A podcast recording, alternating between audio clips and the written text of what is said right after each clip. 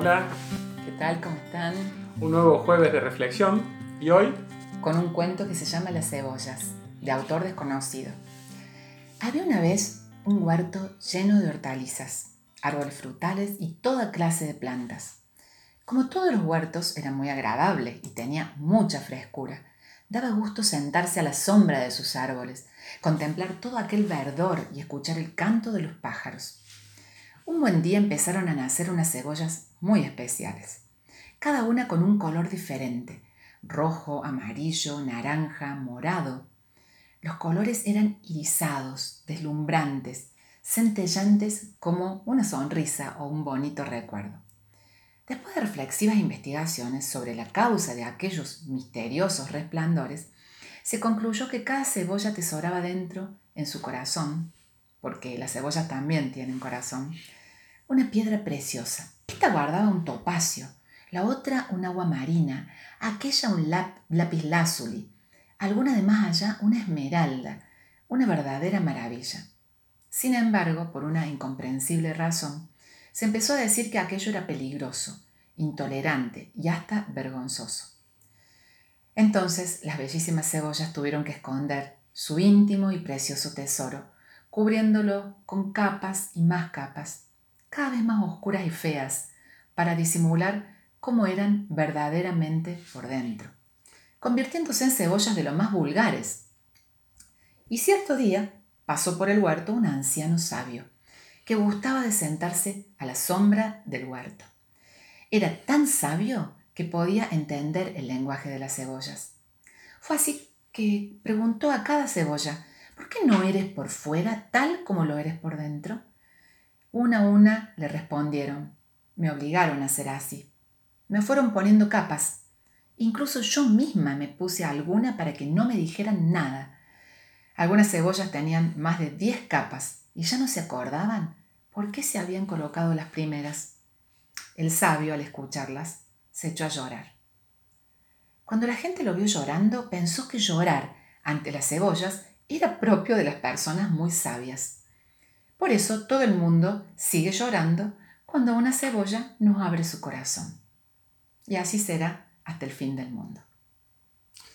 Bueno, este cuentito nos, nos lleva a reflexionar un poco también eh, sobre nosotros mismos, ¿no? Las personas ya al momento de la concepción, en el estado embrionario, eh, recibimos todo nuestro potencial. Es nuestra identidad, ¿no? Es esa piedra preciosa que, que- que tenemos, ese diamante esencial, ¿no? Bueno, la palabra identidad significa la misma entidad, es decir, ser, ser una cosa, ser lo que es y no otra cosa lo que nos da nuestro propio color, como la cebolla, ¿no es cierto? Nuestra propia impronta. Así es. Y bueno, el bebé percibe eh, todo alrededor y nos vamos programando para defendernos, para posicionarnos ante los demás, para tratar de ser mejores. Y bueno, al nacer, a donde lleguemos, la cultura, los mandatos, las creencias también nos van indicando cómo ser exitosos, deseables, eh, seguros, felices, inclusive hasta espirituales, ¿no? Sí, qué distinto nacer de este lado de la pared de una casa que del otro, ¿no? Porque ya nacer en, en la casa vecina es muy distinta a la propia, ¿no? Y, y ahí como que estos mecanismos de la personalidad se empieza a desarrollar a partir de lo que llamamos el miedo esencial, ¿no? O sea, eh, cada eneatipo del eneagrama tiene un miedo que lo, que lo acompaña o, o que surge de la propia esencia. Esto es a consecuencia de que vamos perdiendo ese contacto con nuestra esencia, nuestra naturaleza esencial, del contacto que tenemos con esa piedra preciosa que, que nos han dado, para y para intentar compensar este, este miedo, generamos lo que se llama un deseo esencial, ¿no? Es, es ese mecanismo de defensa, o de posicionamiento que decíamos recién, que decía Laura, que nos lleva a generar este deseo eh, esencial, ¿no? Qué, qué interesante, ¿no? Porque vamos viendo que es tan natural tener miedos, después que surjan estos deseos. Y estos deseos eh, esenciales son necesidades genuinas Sí. que tenemos. O sea, Sí. en realidad lo, lo que, el problema viene después. ¿Por qué? Porque se van generando como, bueno, estas capas ¿no? de cebolla. ¿Por qué? Porque intentamos satisfacerlos de una manera errónea, exagerada. Entonces se vuelven en nuestra contra. Y ya empezamos a, alejarnos de lo que realmente somos, que aunque vamos a conservar esa luz dentro nuestro, ¿no? Eso que, que esa piedra preciosa, pero se va, empieza a cubrir con capas, eh, miedos, actitudes mm, reactivas, ¿no? Lo que llamamos la sombra. Eh, también todo eso va generando para defendernos y protegernos. Claro, o sea, es decir, como que nos vamos alejando de nuestra identidad, de nuestro ser, para identificarnos con nuestra personalidad, ¿cierto? Nuestra manera de ser que vamos construyendo, que vamos armando para estos mecanismos, ¿no es cierto? Y fíjense que así como decíamos que identidad es la misma identidad, la palabra identificación eh, viene o deriva de identi, que significa identidad, y termina con ficación o ficar, ¿no es cierto? Ese ficar eh, viene del, latín que significa eh, hacer o, fabricar o construir, ¿no es cierto? Por lo tanto, es construir una identidad. Eso sería la identificación. Pero no es la propia identidad, es lo que hemos construido eh, a través de nuestra personalidad. Claro, Esa personalidad que nos ayuda a veces a sobrevivir, ¿no? Como decíamos en, el jueves anterior de reflexión, ¿no? Y, terminamos viviendo una vida gris, ¿no? Mm. Eh, que, le falta color, que le falta sabor. Por eso para reencontrarnos con nuestra identidad, tenemos que tratar o, averiguar cómo deshacernos de esas capas de cebolla que nos hemos ido poniendo, desidentificarnos con nuestra personalidad y así poder recordar lo que, lo que somos realmente, eh, reencontrarnos, conectarnos con nuestro ser esencial, o sea, nuestra identidad. Claro.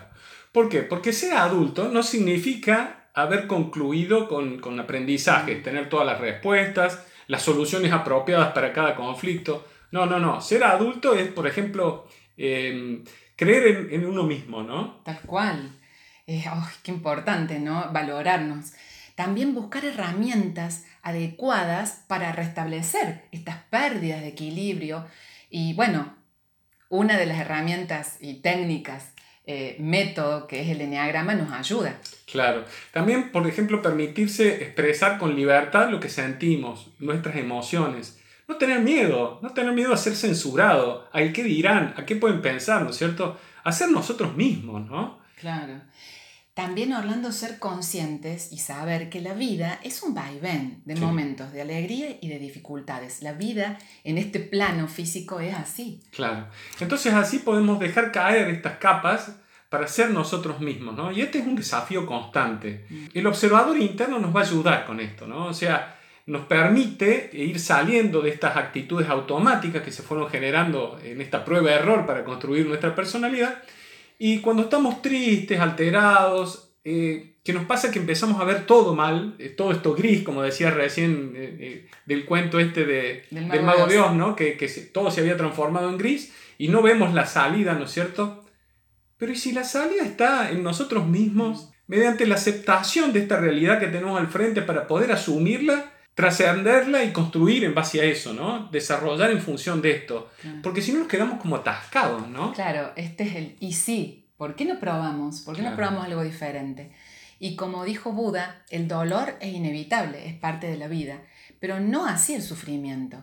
Porque sí, tenemos momentos de duelo que tenemos que atravesar, pero después nos va a quedar un aprendizaje de eso vivido y hasta la posibilidad cuando hemos podido trascender ese momento de agradecer, ¿no? de agradecer esto que nos pasó, que en el momento nos parecía terrible y que después vemos cómo nos ayudó a crecer.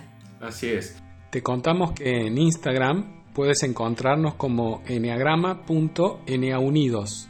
Enea un Y2. Eh, ahí nos puedes seguir, activar la campanita para enterarte de nuestras publicaciones y bueno, y te invitamos a que nos dejes un comentario o nos escribas por mensaje directo, porque nos encanta cuando podemos saber qué piensan sobre estas reflexiones que vamos compartiendo. Bueno, muchísimas, muchísimas gracias. Gracias.